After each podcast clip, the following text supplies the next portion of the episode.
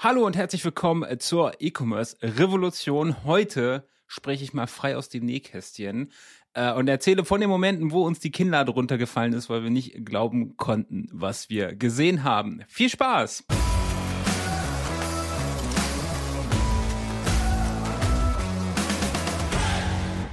Ja, und herzlich willkommen. Äh, mein Name ist Florian Kaiser. Ich vergesse immer meinen Namen zu sagen und ich spreche viel, viel zu schnell. Wahrscheinlich habe ich das auch schon im Intro gemacht. Ähm, ich habe sehr viel Feedback bekommen zu dem Podcast. Sehr viel, sehr schönes äh, Feedback. Hat mich sehr gefreut und alle sagen, ich rede zu schnell. Also nochmal tief durchatmen und dann steigen wir auch direkt ein. Worum geht's heute? Es geht darum, dass wir mal ähm, darüber sprechen, was Split-Tests sind. Das wird auch eine Doppelfolge, weil in der nächsten Folge erkläre ich dir noch, wie du richtig und sinnvoll Split testest. Ähm, und in dieser Folge fangen wir aber erstmal mit ein bisschen Unterhaltung an. Wir sprechen mal darüber, über die Ergebnisse, die wir einfach überhaupt nicht erwartet haben. Und kurz vorweg, was ist denn überhaupt ein Split-Test? Ein Split-Test oder auch A-B-Test genannt. Ähm, da macht man Folgendes. Man versucht rauszufinden, welche Variante einer Seite oder einer E-Mail oder was auch immer besser funktioniert, indem man 50 Prozent der Leute auf die eine Variante führt und 50 Prozent auf die andere weiter, also A und B. Und dann lässt man das eine Weile laufen, misst die Ergebnisse und kann darüber dann rausfinden, welche Variante besser ist. Ganz simpel. Ähm, wie man das genau macht, wie das richtig geht, worauf man achten muss, da reden wir alles in der nächsten Folge drüber. Also starten wir direkt mit äh, Ergebnis Nummer eins und das ist die Buttonfarbe der Klassiker. Warum ist die Buttonfarbe der Klassiker? Weil es darüber im Netz unglaublich viel, weil darüber im Netz unglaublich viel philosophiert wird. Das heißt, äh, es gibt unendliche Diskussionen, welche Farbe jetzt welcher Button haben soll. Es gibt auch so den Klassiker zum Beispiel, das in den Warenkorb legen Button, dass der immer orange sein soll und so weiter. So, was haben wir denn jetzt bei den Split-Tests rausgefunden? Überraschenderweise, die Farbe des Buttons macht gar keinen so großen Unterschied, solange sie heraussticht. Ähm, das mag jetzt den einen oder anderen gar nicht so überraschen, aber wenn man die Diskussion im Internet und auch in vielen Büchern sieht und wie unglaublich wissenschaftlich das gemacht wird, dann ist dieses Ergebnis durchaus überraschend.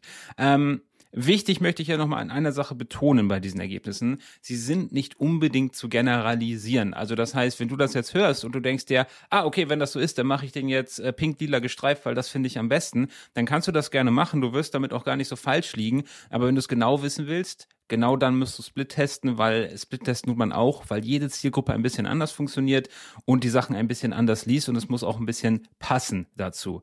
Ähm, trotzdem kann ich dir sagen, dass von, von all den Tests, die wir gemacht haben, die Buttonfarbe im Verhältnis relativ unerheblich war, solange sie raussticht. Was heißt jetzt rausstechen? Das heißt, sie hat einfach nur irgendeine Signalfarbe, sie sieht anders aus als der Rest, wenn der Button da untergeht.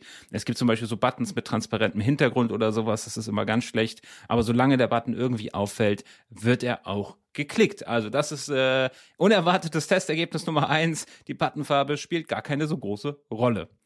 Unerwartetes Split-Testergebnis Nummer zwei. Produktvorschläge. Und zwar, was wir gemerkt haben, was echt lustig ist, ist, ähm, wir schreiben ja gerne E-Mails. Und in diesen E-Mails sind natürlich auch Produkte. Das heißt, wir machen entweder direkt eine produktzentrische E-Mail oder wir machen eine thematische E-Mail und leiten dann ähm, über. Ja? Also wir sprechen zum Beispiel darüber, ähm, dass man täglich eine gewisse Menge Wasser trinken sollte und machen dann zum Beispiel den Sprung darüber zu einer Wasserflasche oder mm, zu einer Änderungs-App oder was auch immer der Kunde dann an dieser Stelle verkaufen möchte. Und was hier natürlich sinnvoll klingt, ist, dass wir einfach natürlich auch diese Produkte dann anbieten. Das heißt, wir machen dann die Wasserflasche oder das Produkt, was da irgendwie zu passt, das setzen wir dann direkt da drunter. Das macht ja Sinn und die Leute kaufen das dann. Funktioniert das? Ja, das funktioniert. Aber überraschenderweise gibt es eine Sache, die noch viel besser funktioniert. Und das ist automatische Produktvorschläge zu verwenden. Die E-Mail-Software, mit der wir am meisten arbeiten, ist Klaviyo und die hat eine Funktion, dass die den Kunden analysiert und ihm Produktvorschläge gibt, die genau auf ihn passen, also personalisierte Produktvorschläge. Und es ist etwas bizarr, aber diese Produktvorschläge funktionieren in 95 Prozent der Fälle besser, selbst wenn sie mit der eigentlichen E-Mail gar nichts zu tun haben. Und man kann da viel drüber philosophieren, warum dem so ist, aber unterm Strich scheint es einfach so zu sein, dass viele Leute die E-Mail lesen und das als Erinnerung sehen, überhaupt noch was zu kaufen. Und die personalisierten Produktvorschläge von Klaviyo, die kennen den Kunden ziemlich genau und können ihn dann auch auf das richtige Produkt weisen, was vielleicht gar nichts mit der E-Mail zu tun hat. Also sehr, sehr spannend. Hatte immer einen großen Vorsprung, die automatisierten Produktvorschläge. Es gibt ein paar wenige Ausnahmen, die wir hatten. Aber generell, wenn du dir nicht sicher bist, was du in deine E-Mail schreiben sollst, mach auf jeden Fall automatisierte Produktvorschläge darunter. Die funktionieren erstaunlich gut, gerade wenn du Klaviyo verwendest. Und damit kommen wir auch schon zum letzten überraschenden Split-Test-Ergebnis und das ist das Design.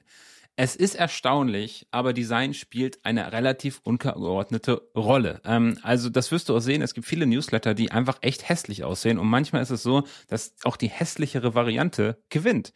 Äh, und das ist erstaunlich. Also es gibt wirklich E-Mails, bei denen kommt man furchtbaren Augenkrebs, wenn man die anguckt, aber die Zahlen sprechen einfach für sich, sie funktionieren besser. Das kann natürlich die unterschiedlichsten Gründe haben. Vielleicht sind dort mehr Signalfarben drin, die vielleicht aber nicht ganz so zueinander passen, aber trotzdem besser signalisieren. Vielleicht stechen sie mehr raus. Ähm, vielleicht ist es auch einfach so, dass das Design nicht besonders conversion stark ist. Das kann die unterschiedlichsten Gründe haben.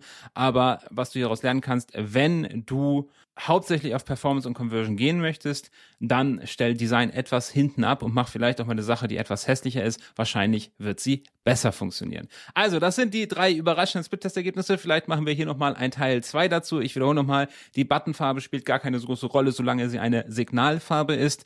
Produktautomatisierte Produktvorschläge, besonders bei Klaviyo, funktionieren besser als alles, was du dir per Hand ausdenkst. Und Design, wenn du auf Performance aus bist und auf Conversion, muss nicht unbedingt im Mittelpunkt stehen. Also viel Spaß bei der Anwendung, wenn du überraschende Ergebnisse hast mit irgendwelchen Split-Tests oder vielleicht auch etwas, was all dem hier widerspricht, dann schreib das sehr, sehr gerne in dein Feedback. Hinterlass uns gerne eine Rezension bei iTunes oder schick uns auch gerne eine E-Mail. Ich wäre da ehrlich gesagt sehr interessiert daran zu hören, was ihr so für Erfahrungen gemacht habt. Und und auch wenn dieser Podcast aber nur gefallen hat, dann freue ich mich auch sehr auf eine Bewertung. Wenn du irgendwelche Themenwünsche hast oder Interviewpartner, wir haben da ein paar sehr, sehr coole Leute bei uns in der Pipeline, die kommen in den nächsten Wochen raus. Dann schreib das auch sehr gerne als Rezession bei iTunes. Und damit wünsche ich dir einen erfolgreichen Tag und bis zum nächsten Mal bei der E-Commerce Revolution.